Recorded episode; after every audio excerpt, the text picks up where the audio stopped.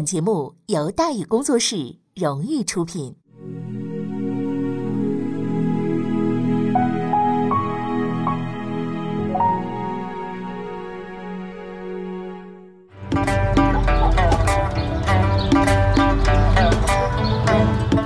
说书唱戏劝人方，三条大道走中央，善恶到头终有报，人间正道是沧桑。给您续上一杯茶，我慢慢的说，您细细的品。听大宇，话说明朝，除了咱们广播直播以外啊，我们还在喜马拉雅独家网络发布。各位呢，可以登录喜马拉雅手机和电脑客户端，搜索“大禹茶馆”，选择收听。上期节目咱们说到哪儿啊？咱们说到。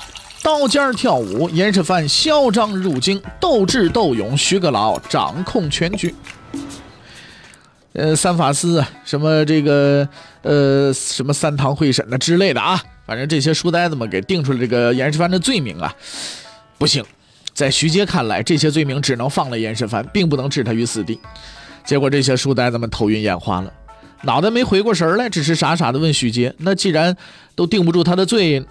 那您老人家给我们出个主意呗，是不是啊？那得定个罪名，我们马上就去办，不行吗？哎，徐阶接下来的举动让他们更为吃惊。定罪名，不着急。这位深不可测的首辅大人只是微微一笑，说：“不用你们费劲了。”从袖子里抽出一份早已预备好的奏书，哈哈，我已经写好了。嗯，你们啊，把这个送上去，他就死定了。哎。怎么着？难道您还能未卜先知啊？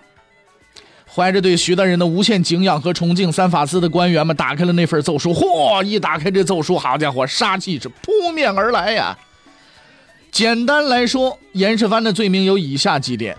哎，这是徐阶给他定的罪啊。首先，他和罗龙文是哥们儿吧？哎，这点没错啊，查实了。罗龙文勾结倭寇了吧？那严世蕃也和倭寇挂上钩了。哎。他们聚集海匪，并且企图里通外国，逃往日本嘛。其次，他勾结江洋大盗，训练私人武装，图谋不轨。最后，他还占据土地修房子。根据现场勘查，他修房子这块地儿，那是一块有王气的土地。严世蕃是狗胆包天，竟然敢在上面盖楼，实在是罪大恶极呀！这条罪名，当年胡惟庸也挨过啊。看完这封奏书，连三法司那帮书呆子们也已断定了严世蕃的结局必死无疑呀。因为嘉靖最反感的两个词语就是犯上和通倭。行了，法司的官员们揣着这份致人死命的奏书，哆哆嗦嗦走了。临走前，他们以无比敬畏的眼神向徐大人告别，而徐阶依旧礼貌的回礼，面色平静，似乎之前的那一切从来都没发生过。在近三百年的明代历史当中，这一幕真是让人感触极深的。你想一想，毛骨悚然呐！因为在这一场平淡的言谈分析当中，虽然没有刀光剑影，但是蕴含着一种更为可怕的智慧。作为当时世间最为精明的两个人，严世蕃和徐阶都敏锐地抓住了这场斗争的最关键要素。什么要素啊？嘉靖。事实上，严世蕃死不死，放不放？并不取决于他有没有罪，听好了啊，不取决于他有没有罪，也不取决于他有多大罪。你别说内通日本人了，你他就是勾结外星人，只要嘉靖不开口，严世蕃死不了。问题的关键就在这儿。打了这么多年的交道，严世蕃简直比嘉靖还要了解嘉靖，他知道这位皇上死要面子那么一人，所以才想出这么一绝招。如果没有例外，安全过关应该不成问题。可惜他偏偏碰上了徐阶。再让你分析一下前面那段对话，你就能明白，就是咱们昨天那个讲的那段。徐阶的城府只能用两个字来形容：恐怖啊！他破解了严世蕃的计划，还提前写好了奏书，定好了罪名。而要做到这些，他必须了解以下三点，缺一不可。首先，他得十分清楚嘉靖皇帝的习性。知道这皇上是打死也不认错的主，啊，所以他明白哪些能说，哪些不能说。其次，他得知道三法司那帮蠢蛋的想法，也料到他们会定哪些罪名。哎，能够掌握皇帝和群臣的心理，这已经是了不得了。但是我们可以肯定的是，对于这两点，严世蕃也是了如指掌，因为他的诡计正是建立在这两样基础之上。但是徐阶之所以能够成为最后的胜利者，是因为他还掌握着最重要的第三点：严世蕃的心理。严世蕃什么样的心理啊？徐阶不但得知道皇帝是怎么想的，徐阶还得知道法官是怎么想的，徐阶还得知道严世蕃是怎么想的，甚至连他用的阴谋手段也得一清二楚。自负天下才智第一的严世蕃是机巧狡猾、机关算尽，却始终在徐阶的手心里边打转转，最后被人卖了，还在那帮着数钞票呢。但是这绝对不能怪严世蕃同志啊！套用一句电影台词啊。不是国君无能，这是共军太狡猾啊！对人心的准确揣摩，对事情的精确预测，还有深不可测的心机谋划，这是极致的智慧。在我们看来，他已经超越了人类的极限了。在这场暗战当中，严世蕃输了，却输的并不冤枉，因为他输给了一个比他聪明的人。而真正可悲的人是谁啊？是嘉靖啊！这位天资聪慧、刚愎自用的皇帝，终于为他的自以为是付出了代价。一生都致力于耍心计、控制人心的他，最终却沦为两个大臣的斗争工具。他的脾气和个性被两位大臣信手拈来，想用就用，想耍就耍。就这么着，木偶的操控者最终变成了木偶，这也算是报应了。不过得特别提醒大伙儿一句啊，具体问题具具体分析啊。徐阶和严世蕃之所以能把皇帝捏着玩，归根结底还是因为嘉靖同志爱面子。你这事儿要是换了朱元璋，估计不但严世蕃活不了，办案那几书呆子也跑不了。大伙儿携手并肩一起，手拉手的，是不是啊？呃，蹬蹬着肩膀，这这这见了阎王了。所以也千万不要乱用啊！教条主义是害死人的啊！而不出徐阶所料吧，奏书送上去之后呢，嘉靖勃然大怒，当即下令复核之后力斩严世蕃、罗龙文。真是比他儿子还听话。和许多人想象的不同，明代的死刑制度啊是十分严格的，什么草菅人命啊那些都是谣传。地方官没有权利杀人，死刑的复核权归属中央，确切的来讲就是归皇帝。每次处决名单送上来，皇帝大人呢拿着自己那个笔呀就开始批阅，也不是全杀啊，瞅这名儿，看谁名不顺眼了，在上面画个勾，哎，这人就算是被勾没了。等到秋决之时呢，砍头了事，这才能死。要是这次没轮上，那得委屈您在牢里边再蹲一年。哎，明年呢还有机会啊。所谓的秋后算账，秋后算账就这么个意思，就是秋后的时候才砍头呢，是吧？而按照严世蕃的情况呢，最多也就是一个秋决嘛。可是，在徐阶同志的大力帮助之下，嘉靖极为少有的特别做了关照，叫立斩啊。这咱们换现在话，咱们讲，经常在评书里听那个斩立决，是吧？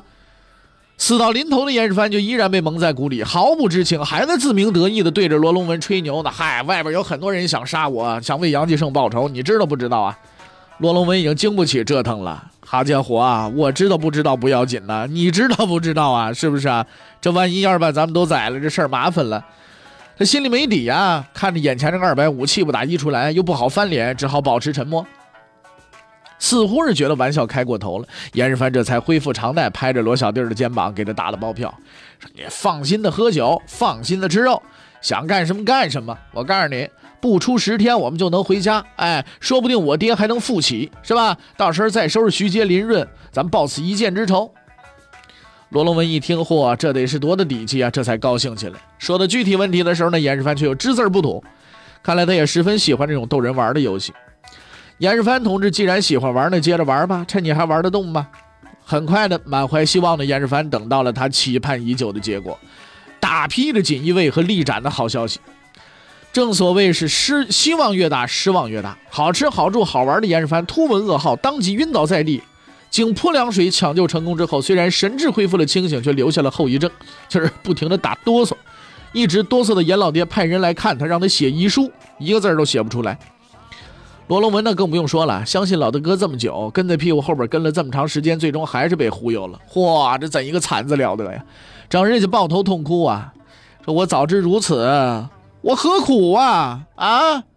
我还不如我当年我死在我抗倭战场上，好歹还能追认个名分，是不是？整个坟包把我给埋了，也许。嘉靖四十四年三月份，严世蕃和罗龙文被验明正身，押赴刑场执行斩决。这位才学出众、聪慧过人却又无恶不作、残忍狠毒的天才，就此结束了他罪恶的一生。恶贯至此，终于满盈啊！在严世蕃被处决的那一天，京城民众们奔走相告，或五行八作啊，是是干什么的都有，纷纷前往刑场观刑，并且随身携带酒水饮料副食品，欢声笑语，边吃边看，胜似郊游啊！大伙儿都高兴啊！你说这人缘坏到这份上，倒也真是难得得了啊！当然，也就在这一天，一位在京城就读的太学生不顾一切地挤在人群之中，占据了最佳的观刑地点。他的手中还高举着一块布帛，上面只有七个醒目的大字：“锦衣卫经历沈炼。”在亲眼目睹严世蕃的头颅被砍下之后，这位太学生是痛哭失声，对天大呼：“神公啊，你终于可以瞑目了呀！”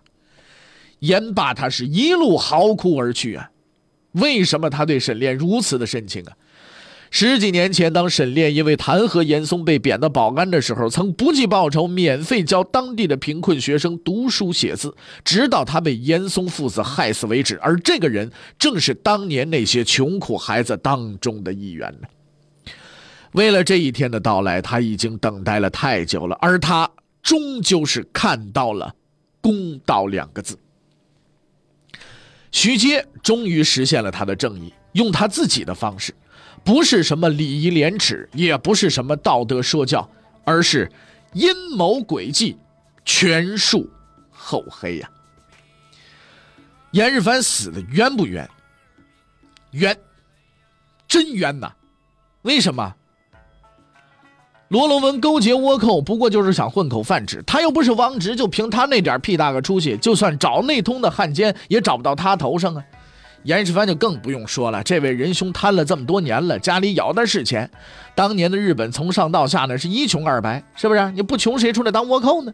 严财主在家盖别墅，吃香喝辣，不亦乐乎啊？还当汉奸？别逗了，当天皇都不干，是不是？至于占据有王气的土地，这玩意儿说实在的，你说有就有啊。你说有就有，说没有就没有，是不是？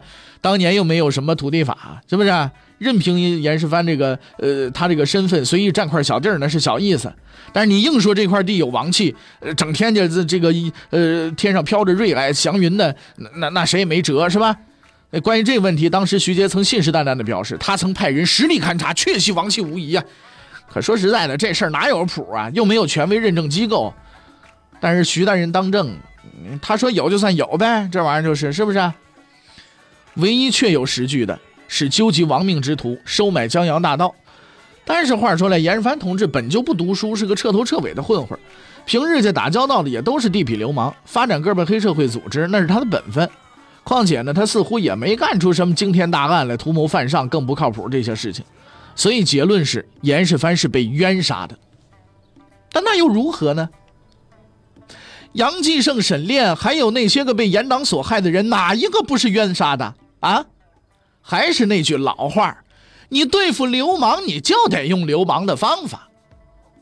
啊，关于这个问题呀，我们还得引用这个周星驰在《九品芝麻官》那部电影里边说的那句无数所谓正直人士、道学先生比他们有水平多多的台词，就是贪官奸，清官得比贪官还奸。哎，你要不然你干不过他呀！你啊，天天就是我们是道德的，我们是没有用。贪官听你喊喊道德，是不是啊？啊，喊喊道德他就吓坏了，他就认罪了。你不把他抓起来，不关牢里边，他能认罪吗？他能哭吗？他他在外边，他他认你这个东西吗？对不对？所以事情的发展证实，徐阶对严党的判断完全正确。严世蕃一死，严党立刻是做鸟兽散的。纷纷改换门庭，希望能够躲过一劫。但是徐阶也不是一个慈悲为怀的人啊，对不对？咱们之前说了，那 清官比贪官还得奸，对不对？在短短一个多月的时间里，连续罢免调离二十多名严党成员，可谓是雷厉风行。把持朝政十余年的第一奸党就此是被连根拔起。但是这件事情尚未结束，还剩下最后一位老朋友需要我们去料理。严嵩的家终于是被抄了。事实证明啊，他这么多年来呀，哼，虽说国家大事没怎么管，捞钱那是不遗余力。据统计，从他们家呀，超出了这个黄金三万余两啊，白银呢是三百万两啊，名人书画了，你说这个奇珍异宝了，这些东西那叫不计其数。光抄家就抄了一个多月，连抄家的财务清单都被整理成书，后来还公开刊印出版，取名叫《天水冰山录》啊，成为清代的畅销书。严嵩至此啊。这才是彻底的绝望了，儿子也死了，爪牙也散了，嘉靖也不再管他了，他终于是走到了人生的末路了。而面对着忙碌的抄家工作人员，这位仁兄在沮丧之余，竟然又提出一些要求。严嵩说了：“说我呀，家里啊，平日这这雇佣的仆人太多啊，这个所以希望啊，能留点钱给我做遣散费，我给这这些手底下人发一发，是不是啊？”看着这个一脸可怜的老头，抄家官员于心不忍，便把这个要求上报给了徐阶，建议满足他的要求。徐阶想了一下，一字一句的说出了他的回答：“说我记得杨继盛他们家没有仆人呢，现在是祈求慈悲的时候了啊！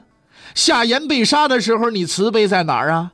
杨继盛、沈炼被杀的时候，你慈悲在哪儿啊？啊！不出一兵一卒，任由蒙古骑兵在城外烧杀抢掠、无恶不作的时候，你严嵩的慈悲在哪儿啊？严嵩就此是净身出户，孤身一人回到了老家。这里曾是他成功的起点，现在又成了他失败的终点。所谓兴衰荣辱，不过是一念之间的。胜利再次到来，而这一次是如假包换、童叟无欺的胜利，没有续集了。十几年的潜心修炼，十几年的忍耐，在愤怒与仇恨、诡计与公道中挣扎求生的徐阶，终于是赢了。从奸党满朝到一网打尽，他凭借自己的毅力和智慧，逐渐扳回了劣势，并且将其引向了这个最后的结局。一切的一切都如同预先排演的一样，逐一的兑现，除了一个例外。在此前的十几年中啊，徐阶曾无数次在心中彩排，反击成功之后应该如何把严嵩千刀万剐。但当这一天真的到来的时候，他却改变了之前的打算。看着黯然离去的严嵩，徐阶的心中萌发了新的想法：不能杀他，不能杀。自嘉靖初年得罪张聪被贬时起，三十多年来，徐阶从一个刚正不屈、直言上谏的愤青，变成了圆滑出世、工于心计的政治家。在他的个性特点中，有一点却从来没改过，就是有仇必报。十几年来，他对严嵩的仇恨已经深入骨髓了。现在是报仇的时候了。面对这个罪行累累的敌人，他决心用另一种方式讨还血债，一种更为残忍的方式。罢官抄家、妻死子亡不够，远远不足以补偿那些被你陷害、被你残杀以致家破人亡的无辜者。我不杀你，虽然杀你很容易。我要你眼睁睁看着身边的亲人一个个的死去，就如同当年杨继盛的妻子那样。我要让你亲眼看着你曾经得到的所有的一切，在你眼前不断的消失，而你却无能为力。你要继续活下去，活着受苦。严嵩啊，严嵩啊，这是你应得的。嘉靖四十四年四月，严嵩被剥夺全部财产，赶回老家，没有人搭理他。于是，这位原先的朝廷首辅转行当了乞丐，要了饭，靠沿街乞讨维持生计，受尽白眼。两年之后，于荒野当中悲惨死去，年八十八岁。正义终于是得以伸张，以徐阶的方式。严嵩倒了。徐阶接替了他的位置，成为了朝廷首辅、朝政的管理者。此时的内阁除他之外，就剩下一个人了——袁伟。而这位袁伟偏偏还是徐阶的学生。于是，徐阶的时代到来了。继严嵩之后，他成了帝国的实际管理者。其实后世很多人会质疑这么一个问题：就是徐阶和严嵩有什么不同啊？严嵩贪污，你徐阶就干净吗？严嵩儿子受贿，你徐阶儿子又占地儿了，又干什么占着房躺着地的，对不对？严嵩独揽大权，你徐阶也是啊。表面上是一样的，实际上是有区别的。怎么有区别呢？就用一句简单的话来说明，就是严嵩啊，代工，徐阶呢，干活你如果考察一下明朝的这个历代首辅，你就会发现这帮人大都不穷。你说他们穷也没人信，要单靠死工资，估计早都那么饿死了。所以多多少少啊，都有点经济问题，什么火耗了、兵进了、炭进了等等等等。千里做官只为钱，不必奇怪，是吧？但是徐阶呢，是干实事的，和严嵩不一样了。刚一上任就在自己办公室挂那么一块匾，叫“以微服还主上，以政务还诸司”，啊，以用舍行赏还公论。而他呢，确确实实是做到了。在严嵩的时代呢，大部分的官职啊、分配啊，都取决于一个原则，就是钱。那由由严嵩、严世蕃坐镇，什么职位收多少钱？哎。按位取酬，诚信经营，恕不还价。徐阶呢，废除了这一切。虽然他也任用自己的亲信，但总的来说还是做到了人尽其用。正是在他的努力之下，李春芳、张居正、殷正茂等一流的人才呢，才得以大展拳脚。在严嵩的时代，除了个别胆大的言官们，已经不敢多提意见了。杨继盛固然是一个光荣的榜样，但他毕竟也是个死人了。于是大家一同保持沉默。徐阶改变了这一切，他对嘉靖说了。作为一个圣明的君主，你得听取臣下的意见，即使他们有时候不太礼貌，你也应该宽容，这样言路才能放宽，人们才敢于说真话。嘉靖也听从了他的劝告，于是唾沫再次开始横飞，连徐阶本人也未能幸免。但是与此同时，贪污腐化得以揭发，弊政得以纠正，帝国又一次恢复了生机和活力。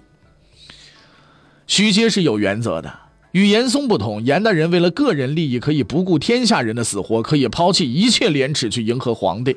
这种事情徐阶也干过，但那是为了斗争的需要。现在徐阶得让一切恢复正常了。嘉靖想修新宫殿，徐阶告诉他，现在国库没钱给你修。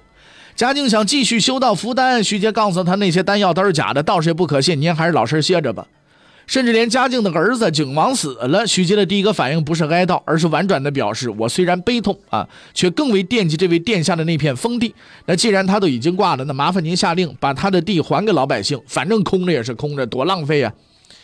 对于这种过河拆桥的行为，嘉靖虽然不高兴，但是也无可奈何。他看着眼前的徐阶，这个人曾为他修好了新宫殿，曾亲自为他炼丹，曾无条件的服从于他。但是现在他才发现，这个性格温和的小个子并不是个绵羊，而是一只披着羊皮的狼。嘉靖感觉到上当了，却没有办法。严嵩已经走了，所有的朝政都得靠这个人来管理，想退个货都不行，只好任他随意折腾。绝对的权力产生的不仅仅是绝对的腐败，还有绝对的欲望。也是永远无法满足的欲望，这才是一切祸患的起始。严嵩所以屹立数十年不倒，贪污腐败横行无忌，正是因为嘉靖有着无尽的欲望，而严嵩恰好是一个无条件的迎合者。于是徐阶出现了，他虽然也曾经迎合过，但那不过是伪装而已。他真正的身份是制衡者，他隐忍奋斗的最终目标并不是严嵩，而是嘉靖。很多人并不清楚，在漫长的明代历史中，徐阶是一个极为重要的人物，重要的几乎超出了所有人的想象。他最伟大的成就不是打倒了严嵩，而是他所代表的那股势力。那么，这股势力究竟是什么势力呢？他又在明朝的历史当中起到了什么样的作用呢？欲知后事如何，且听下回分解。